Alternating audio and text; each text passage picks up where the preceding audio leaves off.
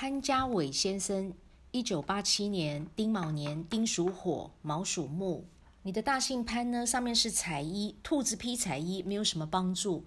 所以代表你跟父亲的缘分是比较薄的。因此呢，你是要出外逢贵，要远离两老，要靠白手起家，要靠自己。那你赚钱的形态呢，是不轻松的。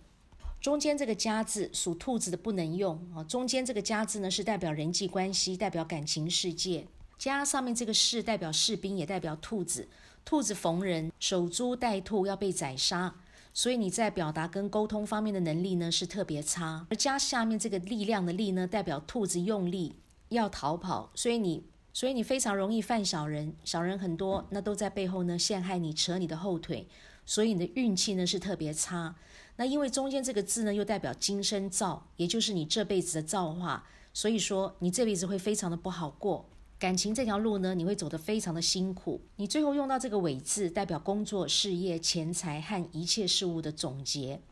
那么你工作是非常任劳任怨的，但是呢，很可惜，叫做付出没结果，赚不到钱，看不到钱，钱财呢是左手接右手就空，钱财呢是通通留不住。因为这个“尾”字的“密”字部首，代表彩衣，兔子披彩衣呢，叫做没帮助，叫做自我感觉良好。所以代表呢，工作辛苦有你的份，论功行赏呢是轮不到你的，耕耘的是你，收获的是别人，也叫做你是打江山给别人。所以用到嘉伟这个名字，